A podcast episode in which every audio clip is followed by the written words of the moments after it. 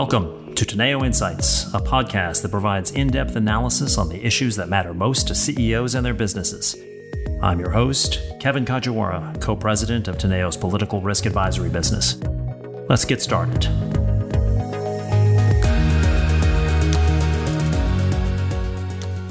Before I introduce our call today uh, and introduce our guest, uh, I want to comment very briefly on the Russia Ukraine situation that has uh, been developing over the last several months, uh, but accelerated dramatically last night. Um, we will at Teneo be holding a special edition of a Teneo Insights call, most likely tomorrow. So please look out for um, the specifics on uh, the time and how to connect to that. But let me just say that this is, I think, uh, in my view, this is the test. This is the test uh, of the Western alliance system and the post-war order uh, that has prevailed since the end of uh, end of World War II. This is the most dramatic test uh, of that system, and I would say that Putin's objective here uh, is more ambitious, uh, clearly at this point, than just taking control of the Donbass and some of the other territories. This very large scale action is aimed at degrading the country's defensive capabilities, and ultimately, he is looking to take control of critical infrastructure um, and force the swift capitulation uh, of the government.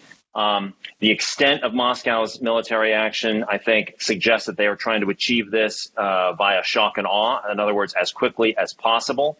Um, and the extent to which they are able to achieve the, their objectives in the first few days of the attack are going to be indicative, I think, of further developments on the con- uh, on the conflict.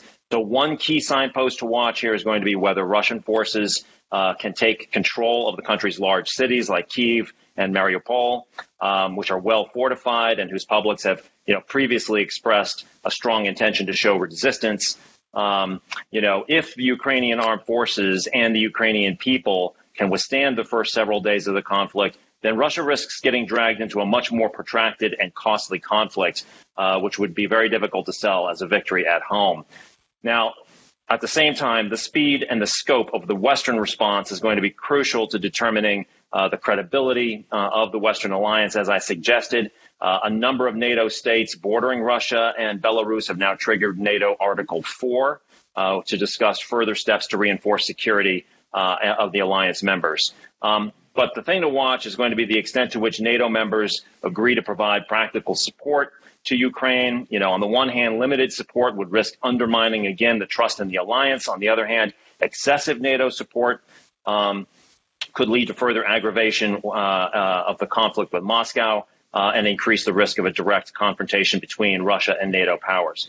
The Western allies are now going to be challenged to demonstrate their unity in imposing the full package of severe sanctions on Russia, despite likely considerable losses to their own economies. And you know, the problem of sanctions is sanctions uh, have a better chance of working when you've got near universal implementation of them. Countries like China, countries like Switzerland right now not participating.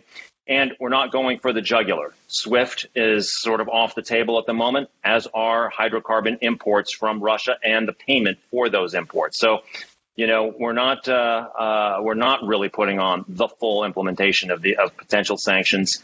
Um, and there's also the question of long-term sustainability of those sanctions. So we'll have more on this with my colleagues tomorrow. Uh, so please stand by. So to, to today's subject, um, Bitcoin. You know, the chances are some of you own it. Uh, the chances are some of you are glad that you don't own it. Um, the chances are some of you wish you owned it. Uh, but I'm sure that there are a great number of you who are really more like me. You're sort of uh, crypto curious, if you will. Um, but every time you hear the arguments for all the, the revolutionary good that cryptocurrencies are going to do, you're still in that sort of yeah, but phase. But here's the thing the train has left the station. And as so often is the case uh, with financial innovation, particularly one as potentially game changing as this, political leaders and regulators tend to be behind the curve. So, to help us understand this fast moving phenomenon, my guest today uh, is a renowned blockchain technology advocate, but he's also a former financial regulator. Chris Giancarlo was the 13th chairman of the Commodities Futures Trading uh, Commission, the CFTC. He was made a commissioner by President Obama uh, in 2014, and he was appointed chairman by President Trump in 2017. While at the CFTC, uh, he oversaw the first Bitcoin futures products uh, entering the marketplace.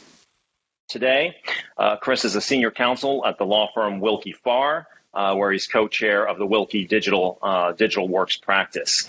Uh, the American Crypto Association has named him one of the top ten crypto lawyers, and he's the author of a new uh, of a new book, which you can see right here, Crypto Dad: The Fight for the Future of Money, out from Wiley currently. Um, he's known as Crypto Dad for his uh, his celebrated call on Congress uh, to respect a new generation's interest in in crypto. Um, so I want to thank him for joining me today, and he appears today thanks to uh, thanks to the efforts of my Teneo colleague Tony Sayegh. So Chris, uh, welcome. Perhaps you can give us your your perspective on where things are. There are thousands of coins and, and, and tokens out there. Uh, obviously, Bitcoin is the granddaddy of them all. Um, and everyone's aware of, of, uh, of not only the, the, stunning highs, but um, that it's had, but also the volatility, right? Um, and lay people are probably as likely aware uh, of the crimes, right? From Mount Gox originally uh, to the couple who were just arrested here in New York a couple of weeks ago with several billion worth of uh, Bitcoin um, in their uh, um, in their in their wallet. So so so where are we? you know, where do you think we're headed? And give us your perspective on on on why you know on, on this new uh, you know it's beyond disruptive. Let's call it a revolutionary uh, technology, and then we'll get to the yeah but elements of this. So, so thanks, Kevin, and, and great to be with you. And, and, I'm joining you today from Washington D.C., where I'm, I'm here for a series of policy meetings. Um, so that this august background here is, is the Cosmos Club in Washington, where I have the pleasure to stay during my my Washington visits. Um, you know, the, the, I think what, what I would say is perhaps the pedestrian view of crypto is that it's a, some sort of new asset class uh, existing alongside, say, traditional asset classes like gold or commodities or, or perhaps uh, foreign currency. And, um, and and it's established itself as a new asset class, and, and and we're now going to come to live with it for all its strengths and all its weaknesses as an investment grade or investable asset class. I think actually, quite frankly, that really underestimates what's going on here. This is nothing less than uh, the internet doing to finance banking and money itself what the internet has done to every other human activity from retail shopping to transportation to entertainment to communications to information. And it is going to have reverberating impacts on not just um, uh, commodity like assets like Bitcoin or currency like aspects of stable coins, but it's going to affect central bank money itself. And, and I want to talk a, a little bit with you and your audience today. Um, I, in addition to the other work I do, I'm chairman of the Digital Dollar Project, which has been looking at uh, and, and, working with uh, both government officials and the private sector on accelerating efforts to develop a U.S. digital dollar, which is basically a, a sovereign cryptocurrency. I've said, and I'll repeat for your audience, within 10 years, every major economy, including the United States, will have a central bank digital currency, will, will, will adopt cryptocurrency as their sovereign money. So th- this is a lot more than just the private sector's exploration of money.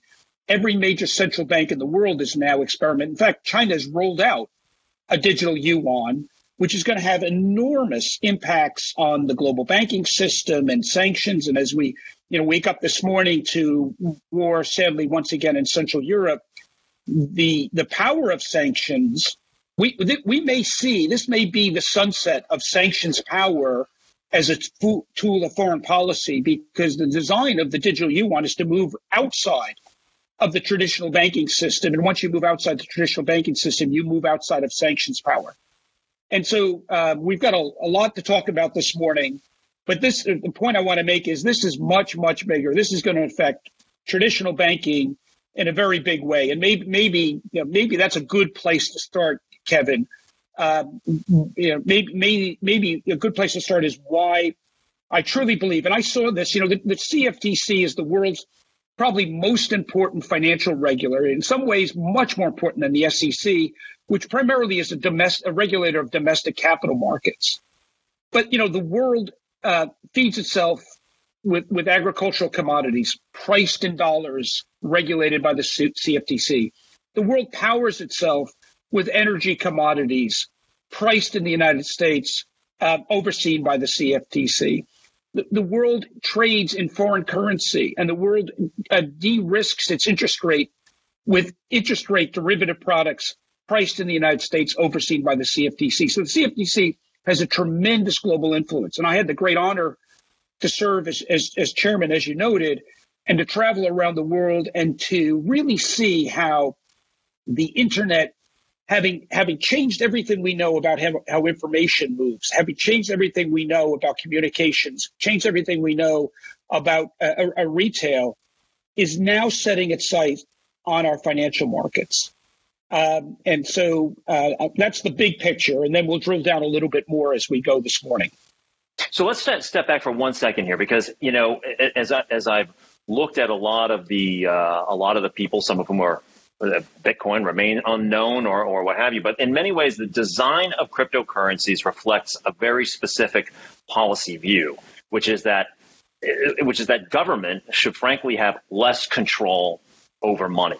And yet, you know, um, when you think about sovereignty uh, and you think about the role of the state, it's often tied up in its ability to control its its monetary policy, its ability to control its you know its financial system to some to some degree, and that is especially true for the United States for the regulatory reasons that you just mentioned, but also because we've had you know up until now the global reserve uh, the global reserve currency. Um, it in fact is you know, it may not in the end wind up being effective at uh, at, at, further regulating the moves of, of, of, Putin. But in the absence of military action, it is the weapon that which which uh, which we and the other Western powers are, are are yielding. So I guess you know one of the one of the big messages of your book is that we need to, and I quote, make sure that democratic values freedom of speech, individual economic privacy, free enterprise, and free capital markets are encoded in the digital future of money. So, how do we accomplish how do we accomplish that, and, and what does that actually mean in a practical sense? So there is a sector of this new emerging crypto world that sees it as an opportunity to operate outside of government control. I'll, I'll, I'll, I'll, I'll concede that, uh, but that doesn't flow through that's not core to the innovation. What's core to the innovation is the notion of using the worldwide web of computers and algorithms on them to actually bypass central ledger keeping. So the, the, the hallmark of our existing financial system is that you have large institutions that basically keep track of who owns what and who's transferring value from one person to the other person. They may be banks, they may be central clearinghouses, they may be central banks, but you have the notion of double entry bookkeeping recording the ownership of who owns what. In fact, let me let me actually give a real historical view and then bring it back to the future. From the dawn of civilization until almost four or five hundred years ago, the notion of fiat value was held in the form of a token. That token may have had intrinsic value, say a silver coin, or a or a, or, a, or cows or, or cattle or or other things of value, or it may have been entirely fiat, and then it was just a symbol, a clay tablet. Um, but it was a token. And the process of establishing value transfer was I would give it to you, you would give it to me, and possession indicated ownership. But more than that, the value transfer was confirmed by the two parties to the transaction. I would look at the token and put it in my teeth to confirm it was metal or hold the dollar bill up to the light and see that it had the right watermark. And so the, I, the, the process of verification was unique to the token. And that system, that notion of tokenized money, has served humanity very well for most of our history on this earth. And we intuitively understand tokens of value. The shortcoming of tokenized money, however, is it's local. It doesn't transport well. Dutch merchants found that their Dutch guilders didn't work in Venice, where the common currency was was uh, ducats, and so a new system emerged around the year 1600, uh, where merchants would place their tokens on deposit with a bank in return for a banknote, an indication of credit from that institution. And the institution would keep track of whose Dutch guilders were in their vault in return for their banknotes.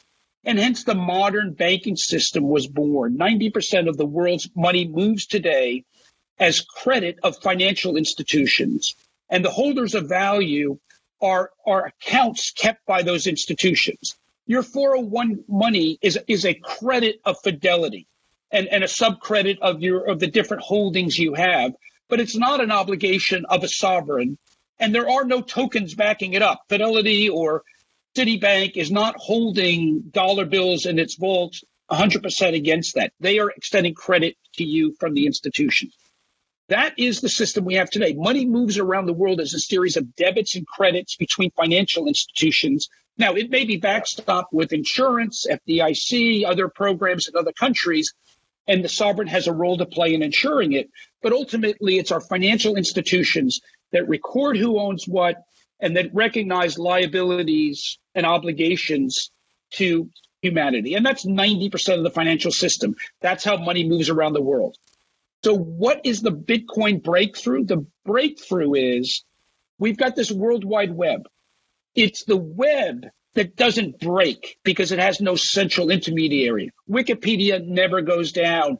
The web never goes down because it's just so distributed. There's no single point of failure. There's enormous um, uh, redundancy in the system why don't we the, the, breakthrough is let's use that worldwide network of computers an agreed set of algorithms to basically have bookkeeping without bookkeepers and that's a huge breakthrough and that's what is so disruptive about this technology we don't need correspondent banks in this new technology to move money around the globe when the world wide web can confirm who owns what in a nanosecond 365 seven days, 24 hours a day. It's it's a it's a it, and that was the the basic breakthrough in a pseudonym or an anonymous white paper produced by somebody named Satoshi Nakamoto in uh, two, 20, uh, 2008. And from that, Bitcoin is built. Bitcoin is all about using the World Wide Web to confirm value. But Bitcoin is only one type of cryptocurrency. There are thousands, and they all have different properties and different aspects to them. Some, like stablecoins, are not designed to be outside of uh, the banking system. Um, they actually work. Well, they're outside the payment system, but they're actually tied to, to, to greater or lesser extent, sovereign currency. So there's a link in terms of uh, uh, the correlation in terms of value. Uh, others are um, uh, are sovereign digital currencies. As I mentioned, every central bank in the world is now accelerating efforts, including here in the United States, to actually adopt this notion of direct peer to peer payments using distributed ledger technology, this notion of, of, of a web based validation system, uh, bookkeeping without bookkeepers, and so this is truly a transformational breakthrough. And while one may look at Bitcoin and its shortcomings, you mentioned volatility, it's actually not a shortcoming as, as much it's a design feature. I, I, I come out of the commodities world. Whenever you have a fixed supply commodity, if demand goes up or down, only one thing can happen, and that's price movement because you can't increase the supply. Bitcoin is designed, it, it has a fixed supply. So it is very sensitive to volatility, but is also very sensitive to inflationary pressures. One of the reasons we've seen Bitcoin's price go up is because central banks around the world have been printing enormous amount of sovereign currency. And so uh, one would argue the volatility of Bitcoin is not a flaw. It's actually a, an exact property of a fixed supply commodity. And, you know, volatility in commodities we're very familiar with. Oil was below zero 24 months ago, uh, and now it's going to be approaching $100. So that's a lot of volatility for a commodity where you can actually adjust supply. Bitcoin, you cannot uh, adjust supply. So uh, that's a few random thoughts there, Kevin, but let's drill down a little bit more. Yeah, so like you know, I want to. You, you, talked about stable coins ultimately being backed by, uh, I guess, U.S. Treasuries or some other high quality, uh, high quality assets. But if if, if currencies um, or stable coins become, let's say, co- a common enough medium of medium of exchange, um, couldn't then still going back to the the sovereignty kind of issue here, a meaningful portion of the money supply would be beyond Fed control, um, effectively here. So coin coin holders either, you know, all of the individuals aggregated, or more concerningly, oligopolistically held or, you know, more foreign held than US held, couldn't that create an increase or decrease in the amount of, of digital currency in, in circulation and effectively control money supply? Question one. And question two is, and this, well, let, us uh, yeah, yeah. So let me take, let me take that. Then we're going to move into the regulatory phase. So, Sir John Cunliffe, the deputy governor of the Bank of England, uh, once said to me, he said, You know, it seems like money's a funny kind of thing. It stays stable for two or three generations and then goes through a complete revolution. And in his view, and I share this view, money's going through one of those revolutions now. And whenever you go through a, a revolution, it's complicated. And, and, you know, where, where it's going to stop, um, uh, is is still very much in the debate. I, I'm here in Washington for policy discussions on stablecoins, on crypto. There's a lot going on, but what, what I think the audience has to understand is there's no going back to the past. The genie's out of the bottle. The question is, how do we, the adults in the room, shape what the future of money looks like? But the future of money is going to be very different than what we've known. The, the, the dollar supremacy, the post world order that we've known since the end of World War II is going through, we're going through a, a, a, change in the credit cycle. We're going through a change in the money cycle. China is determined to move outside of the dollar dominated system with their central bank digital currency, which is going to be part of their Belt and Road Initiative.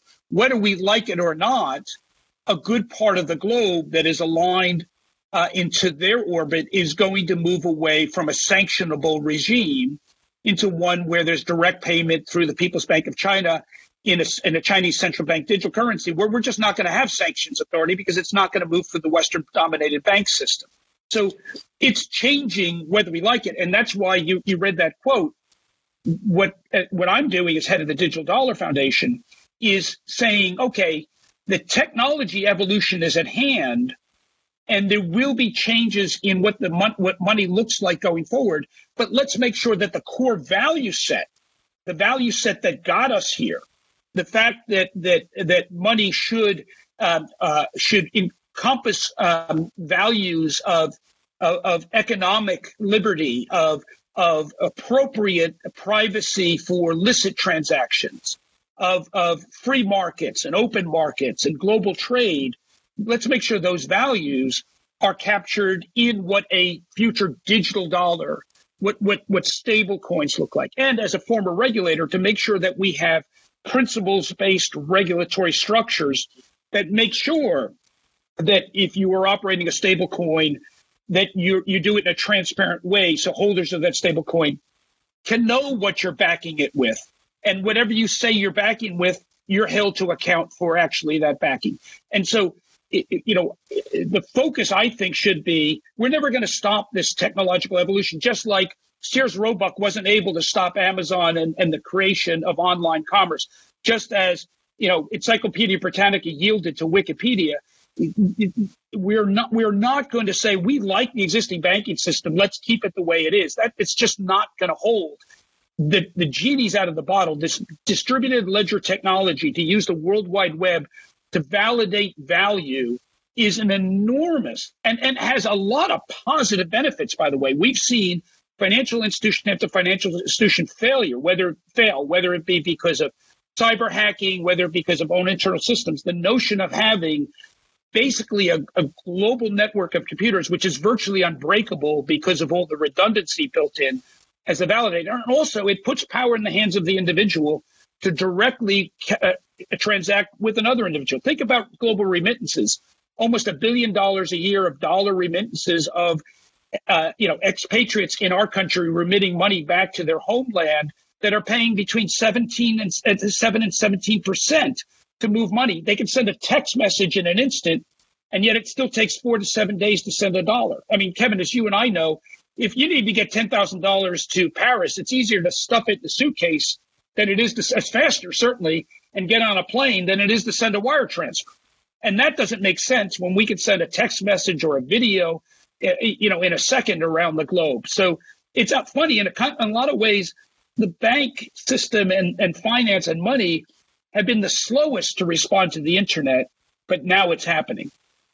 So um, let's let, us let us move into the into the regulatory element here because you um, as I mentioned at the top, the, the, the, name of your book derives from uh, you know your your testimony in front of Congress, and, and that's how you're known in the community. So, where, before we get to the actual regulation itself and what regulators are being tasked with, where do you think where is Congress on this right now? I mean, are they do they acknowledge everything that you just said, or is there an attempt to rein in, or or, or how do you how do you see the political leadership in this country?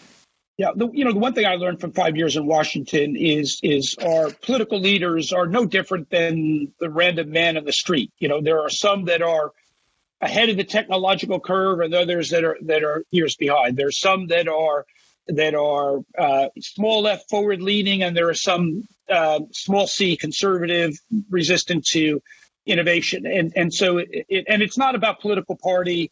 Um, it's it, it's more just about individual human nature. There are some leaders on Capitol Hill, just as there are some leaders in this administration and in the prior administration, that really see how properly channeled this technology can actually be, make our financial system faster with, with greater velocity of money, greater economic growth, lower cost. Um, but there's others, uh, but with the same time concerned about the concerns about financial crime, about fraud, manipulation. Um, uh, and, but there are others who are resistant to the change, and they run across the board. I, I did a hearing in front of the Senate Banking Committee not too long ago, uh, where we were there to talk about um, central bank digital currency, and and Senator Warren used the, the conversation to rail against uh, Bitcoin and cryptocurrency. But within her same cor- uh, caucus, Cory Booker, the senator from my home state of New Jersey, just last week was talking about how important this innovation is for minority communities. And so within the same caucus, you've got a widely divergent point of view. Where I think we are in the cycle is this for the last 10 years, the private sector has pretty much had free reign to innovate in finance and money and have done some extraordinary things. There's already $3 trillion evaluation between stablecoins and cryptocurrency. I mean, that's no uh, drop in the bucket. That's significant. That's all private sector generated. In the last 18 months, and if I might say, it, some of it began with an op ed I did in the Wall Street Journal two and a half years ago, saying if we can land a man on the moon, we can put the dollar into cyberspace, calling on the Federal Reserve to really up its game and take note of what China is, is doing and what Europe is doing in terms of, of uh, developing sovereign currency, uh, sovereign cryptocurrency. Well, it's now happening. The Federal Reserve is accelerating its efforts. And at the same time, Congress is floating a whole series of bills and legislation. By one count, there's over 30 pieces of legislation in the House and the Senate looking to bring a regulatory regime to cryptocurrency in the private sector while the Federal Reserve is working on sovereign digital currency. So official Washington, the gears are now moving and they're and they're moving with greater acceleration. Because it's an election year, I don't expect any of those bills to get passed this year. But I do see them as, in a sense, attempts by legislatures to gain support within this growing crypto community, which is increasingly spending a significant amount of money in PAC donations and others to make their influence felt. So I expect, based on my conversations this week, that 2022 is the year in which we're going, sorry, 2023 is the year in which we're going to see legislation passed, both creating a regulatory regime for non sovereign crypto and it's the year in which we're going to see increasingly rapid uh, Federal Reserve efforts to develop a digital dollar. Okay, so that last bit that you just said, let's separate those. Let's put the central bank digital currencies for one to one side for a second, and and and and and maybe look at the regulatory regime for both the sort of fiat dig- digital currencies like Bitcoin and their uh, and its brethren, and uh, and stable coins on the other hand. So maybe I can preface it by saying um, maybe not everybody is aware, but ahead of the G, recent G20 meeting, uh, the Financial St- Stability Board, the FSB, um, you know, said, look, I mean, to your point, yeah, there's $3 trillion worth of aggregated uh, crypto value out there. Um, but obviously, which is no drop in the bucket, but that's de minimis in terms of the global, the size of the global economy. Um, you know, so right now, episodes of price volatility have really been contained to, you know, to the crypto market and not really spilled over to financial markets uh, or the or the economy as a whole. But that is changing, right? And so their concerns are issues of legality. You talked about who owns what, the pseudonymous uh, sort of borderless nature of all of this, um, leakage, uh, where risks are not confirmed to the crypto market, uh, liquidity, you know, um, do they, you know, how do we ensure that, say, stable coins or whatnot have the right reserves uh, and they're not just changing those reserves and they have the right quality assets in there?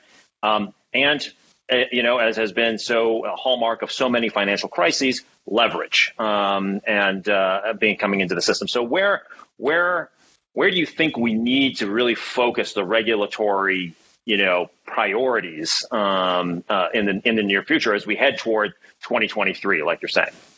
Okay, so so I mentioned at the beginning, you know, the the, the, the role of the of the traditional banking system has both been to provide the liabilities. Um, it, it's it's the liability of Fidelity to you, it's the liability of Citibank to you for your accounts, but also to validate who owns what. I think the the the cat's out of the bag in terms of the who own who owns what bookkeeping. I think this technology is not going away, and I think the FSB, where I had the pleasure to serve during my time, um, is going to recognize that change. The real question is going to be whether whether banks continue to play a role in the liabilities, and I think that's very likely to uh, to remain, and that's certainly an initiative by a number of the major Wall Street banks right now to consider their role in that part of the global system. I think the, the issues of the risks of holdings of, of stablecoins is one we're well placed to deal with at the global and at the domestic regulatory level. We've been regulated banks for a long time, and a lot a lot of ways stablecoins are more like what they used to call narrow banks than full service banks. They're not in the business of of maturity transformation the way banks are. They're not taking short term deposits to make long term loans right?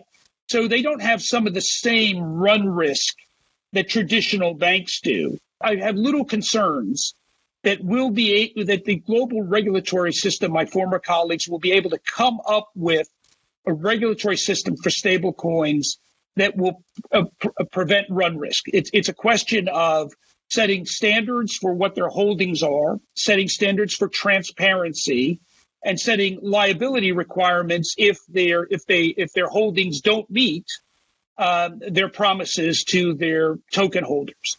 I, I think we can get that right. Uh, again, we've got a lot of experience at the global level, and certainly the FSB, uh, with its representation of all the world's major central bankers, uh, and the work of the BIS, the Bank for International Settlement, the central bank for central bankers, I think we'll be able to come up with standards that they can recommend to the nation states and that the United States can adopt uh, in our own special way, uh, uh, appropriate for the United States, um, that will be able to put requirements around stable coins.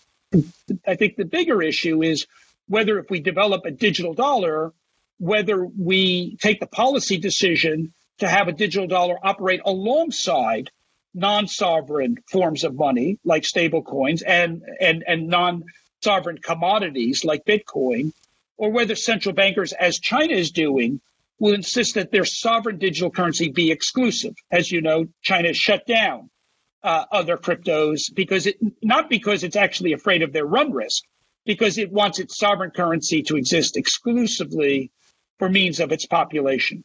So the question is whether the West takes a similar view, or I hope a more enlightened view that a digital dollar can exist side by side, well regulated, well functioning stable coins. Let's face it, all the innovation has come from the private sector.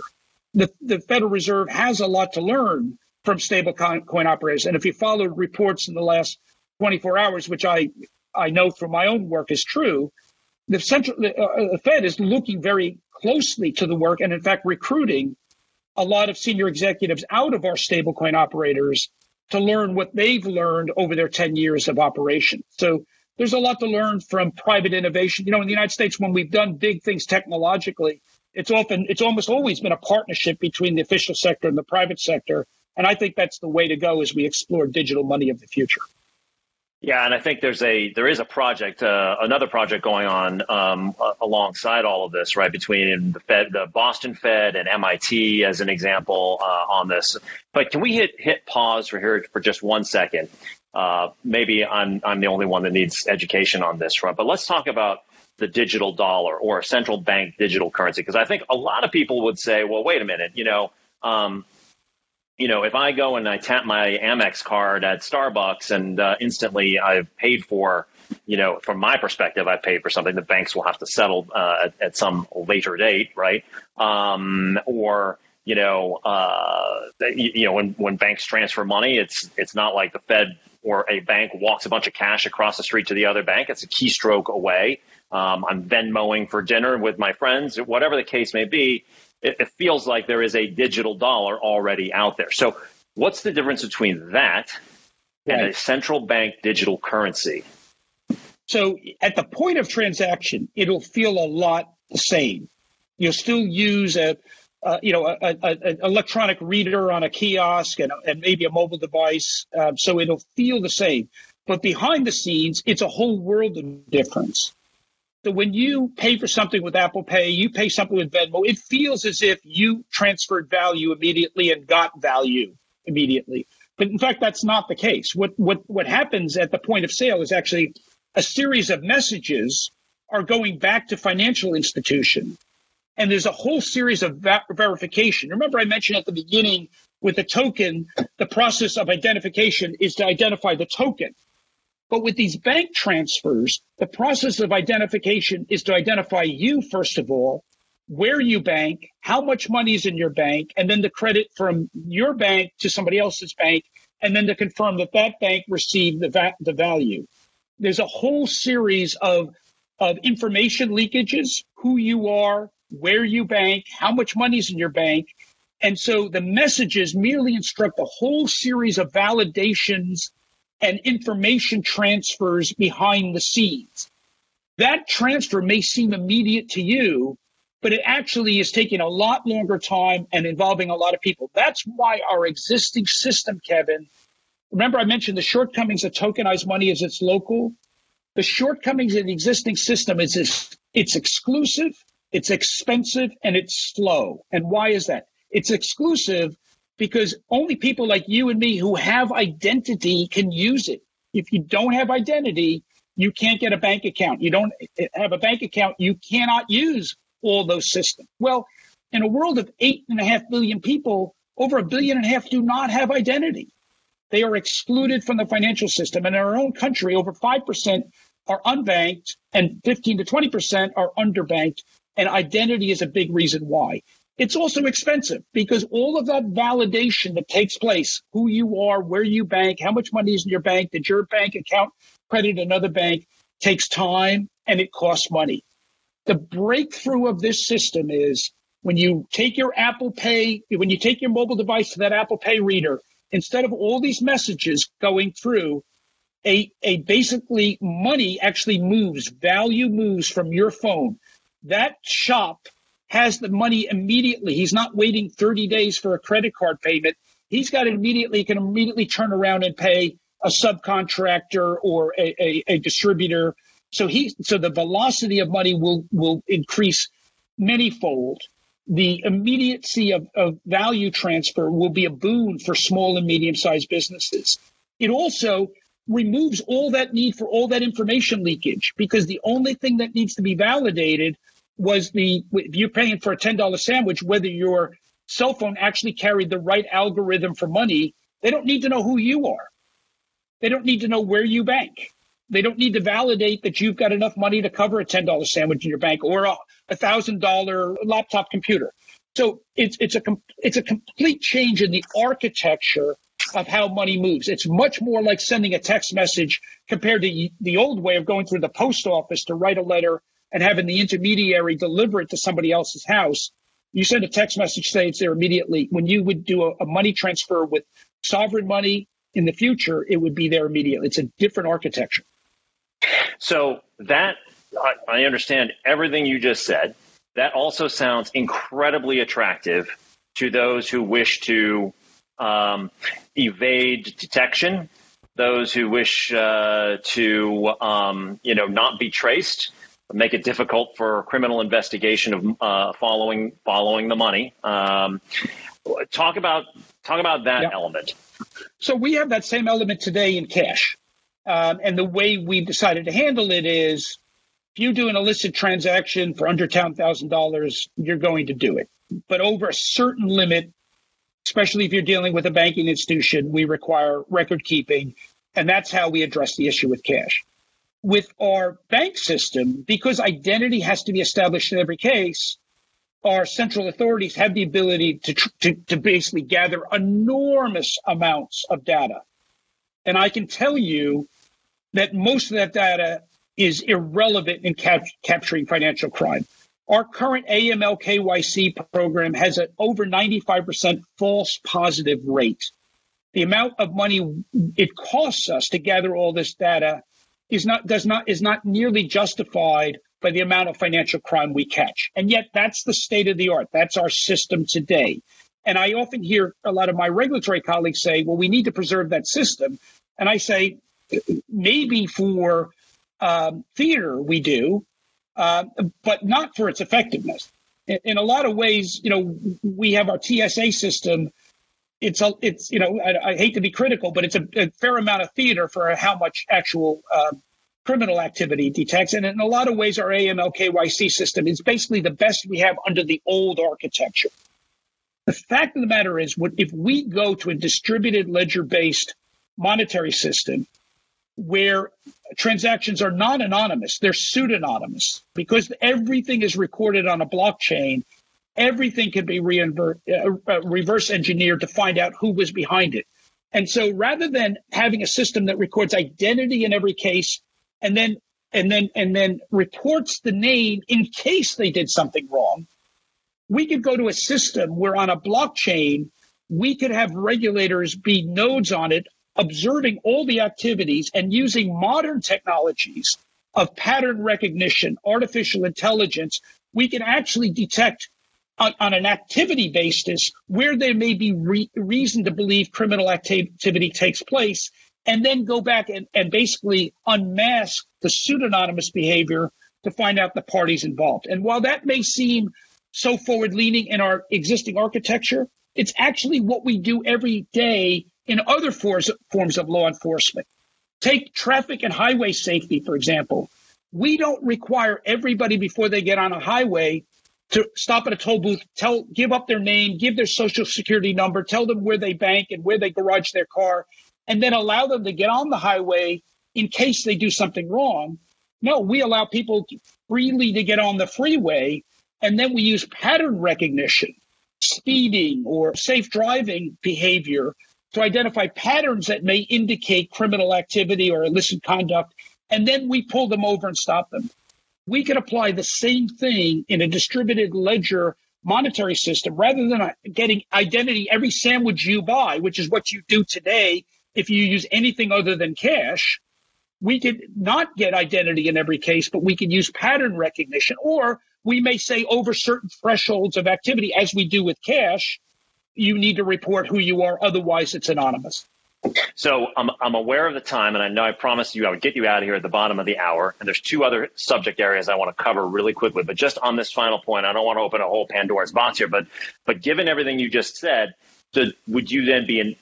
Would you advocate for the banning of then these so-called privacy coins, um, like Monero or whatever, that they make it incredibly difficult to trace or track, and that essentially thwarts um, uh, the law, law enforcement and money, anti-money laundering. Well, so I'm so glad we're coming to privacy as our final uh, uh, set of set of concepts because I think privacy. Uh, it all comes down to privacy being the most important issue. I, whether it's whether it's a non-sovereign or a sovereign, I think in our de- democratic system we've got to find the right balance between privacy and law enforcement. We cannot have a system where if people feel they are engaged in something that's lawful but controversial, that information is either going to be taken by big tech to, to censor it or by big government to censor it. So we can all agree that using any form of money for drug trafficking, money laundering, tax avoidance, need we need an effective system to prevent that. We also can agree that if, if one chooses to shop at, at Neiman Marcus as opposed to um, Saks Fifth Avenue, um, that their choice should be their choice. And if they want to sell that information, they can be able to get some value for it. But if they want to keep it private, they can keep it private. But what about things in the middle? What about contributions to perhaps controversial causes, depending on one's point of view? Planned Parenthood or, or the NRA or the right to life. You know, in certain um, uh, eh, political environments, those choices governments or big tech may want to know and may want to surveil. But in a democracy, we've got to make sure we preserve privacy for those types of choices. And we're looking across our northern border right now, where for a time it appeared that uh, that Canadian banks were not only censoring but were stopping uh, uh, uh, contributions to, you know, political dissent. Is that the kind of thing that we either want, you know, Jeff Bezos or or or, or uh, Jack Dorsey or you know Elizabeth Warren or Tom Cotton to be able to surveil? I think we've got this is to me ultimately where the most important thing is. I agree. Privacy coins that are used in illicit conduct need need a, a regulatory uh, crackdown, but we need to be able to do it in a way that is subtle. We we need to preserve if we're going to have true democracy. You know, what is freedom of religion in a in a capitalist system other than expressed through financial contributions to your church, to your synagogue?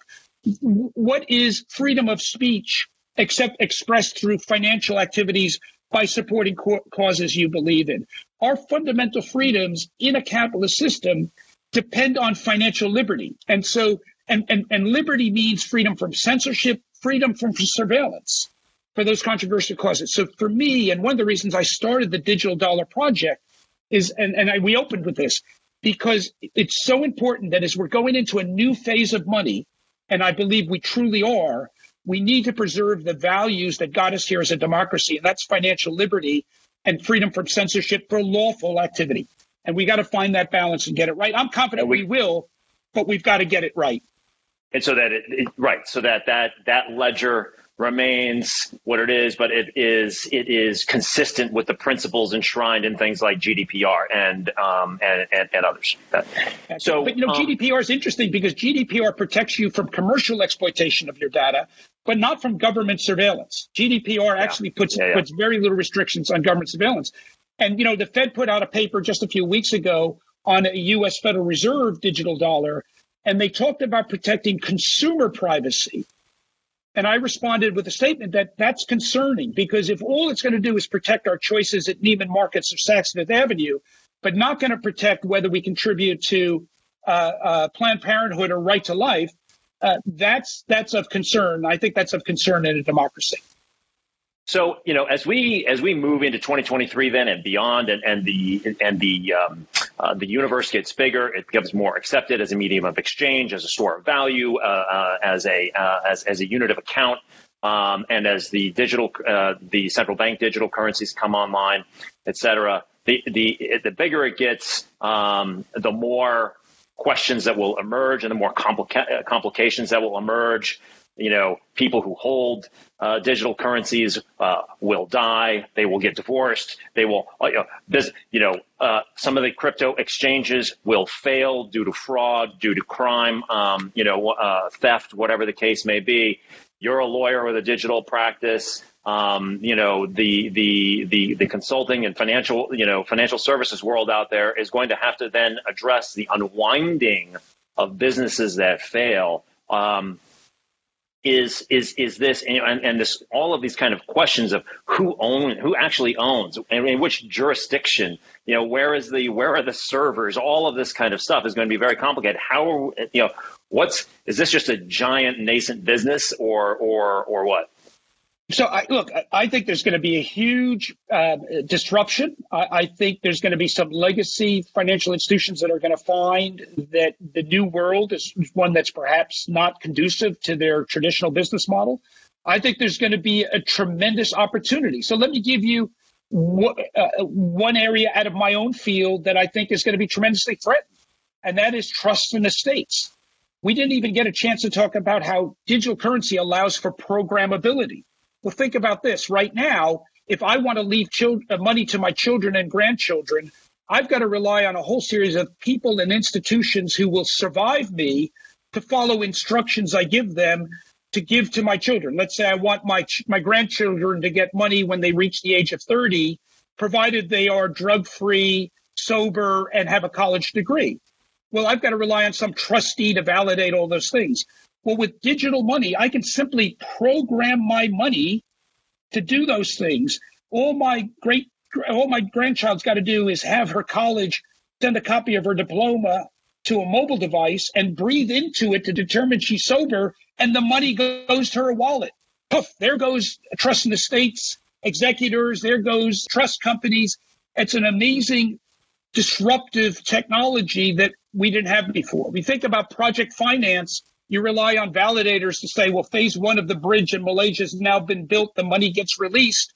Well, all of that can be automated and programmed into the money. It's going to have a tremendous disruptive effect. I talked about correspondent banking. Um, so, so money is going to move around. It's, it, you know, the, the internet of money can do to correspondent banking what the internet did to the post office. You know, everything went to email. You know, and so, so it's going to be very disruptive of a lot of legacy system. That's just going to happen, but it's going to have tremendous opportunity. The velocity of money around the globe will increase. The friction of money will decrease. But on the other hand, it's going to be very disruptive for sanctions power. We're, we are simply not going to be able to sanction digital currency systems that are outside of the Western bank system. So it's going to, you know, that as an as a means of statecraft, whatever one may think of sanctions, good or bad, they have been a feature of the global system. And maybe this is a good place to bring it home. You know, as we're watching war unfold once again, and sanctions are the primary tool of statecraft, one of the reasons why, you know, the, the flow of money between China and Russia is increasing directly, why China is developing their central bank digital currency, and they're developing it as an export product. People have to understand China aims to be an expert, an exporter of sovereign digital currency system, CBDC technology, to countries around the world that will want to go to a central bank but won't have the technology. China will sell them basically digital currency uh, in a box kits so they can basically digitize their own currency. And those systems will be outside of the West banking rail. So we're going through a profound period of change ahead.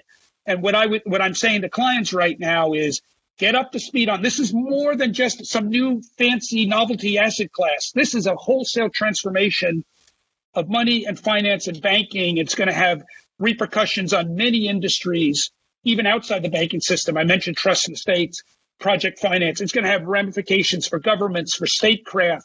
It's going to, this is a new world we're going into.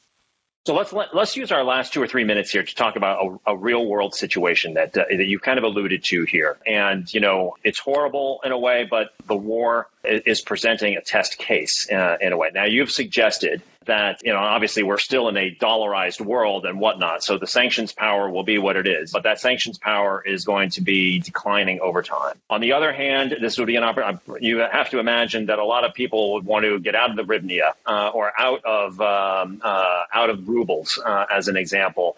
Uh, a potential destination would be digital uh, digital currencies. Now, um, I, I, and I'm wondering if you yeah, think that yeah. you're starting to yeah. see that. But I also wonder about point of failure. You talk about point of failure. I mean, if the internet goes, or if Russia essentially shuts down the banking system or the internet in in in Ukraine, a Ukrainian coin holder is going to have a problem. No, I mean, um, unless they can get out um, uh, somehow. I mean, to a certain degree, you can, you know, I mean, we saw this during World War II. There's portable wealth that people can take across a border with them diamonds, cash, gold, what have you. But how does this work at a personal level in a situation like this, do you think? Yeah, you know, so, so, you know, for years, Bitcoin has had this sort of uh, Janus-like feature of of it, it somewhat trades like it like a like a tech stock. So in days when the market was in a in a bull run, it would trade like Tesla. But it also has a feature like gold. And so w- when there was you know huge printing of money, as there have been the last few years, um, uh, and especially when the market would go into bear territory, Bitcoin would be still up nevertheless because it would be a store of value against inflating dollar. And so right now, Bitcoin seems to be selling off along with the rest of the market. But I expect you're going to see a, sort of a second wind. And you know, this is my own personal view. You may see a second wind because you may see a whole lot of value transfer from Central European value, value holders into Bitcoin, into wallets held outside the country uh, that can't be seized by a bank, but basically transferred from Central European currencies people moving value into something like Bitcoin or other cryptos that are basically stateless. Uh, one of the, you know, we're going after you know 30 years of globalization. Where there's no question we're going into a, a re-balkanization of many things around the globe. We're, we're going into a you know a, a series of poles, and and and and money is in a sense no different. It's going to be separated from from geography, from nation states, people are looking, you know, especially when you've got war, people are going to be looking to preserve value outside of national currencies that could be vulnerable uh, to,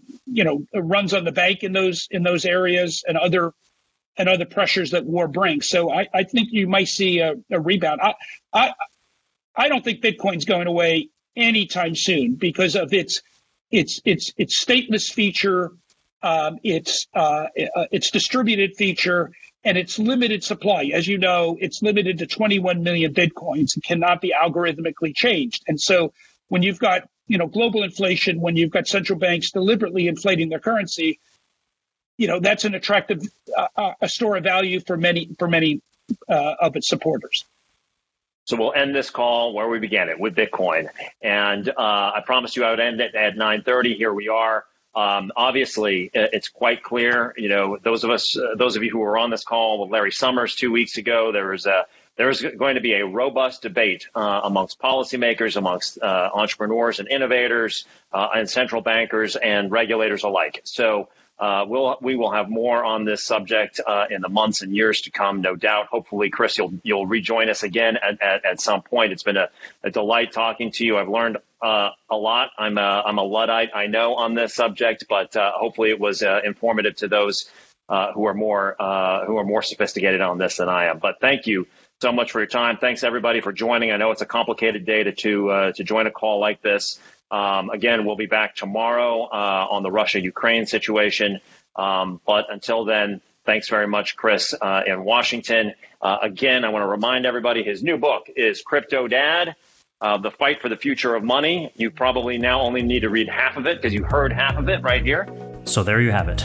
I'm Kevin Kajiwara. Thank you so much for joining us for this episode of Teneo Insights. If you have any questions about any of the topics we cover, please reach out to us at Teneo Insights at Teneo.com. See you next time.